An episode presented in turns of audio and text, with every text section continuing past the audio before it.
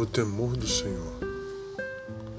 O temor do Senhor é o princípio da sabedoria, e o conhecimento do santo, a prudência.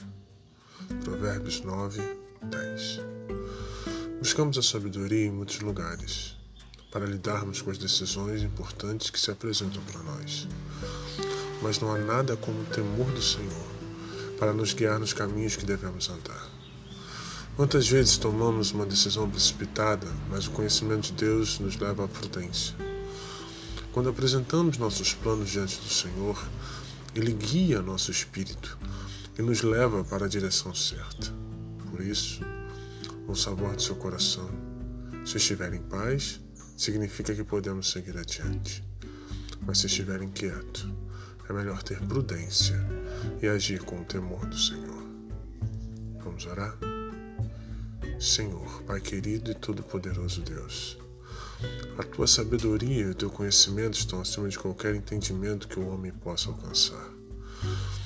Ajuda-me a entender que os caminhos que parecem bons aos meus olhos talvez não sejam o melhor caminho, pois somente o temor do Senhor me faz andar pelos caminhos certos. Por favor, perdoa minha arrogância de achar que eu sou capaz de guiar minha própria vida. Entrego-me ao Senhor para que conduza os meus passos. Eu oro em nome de Jesus. Amém.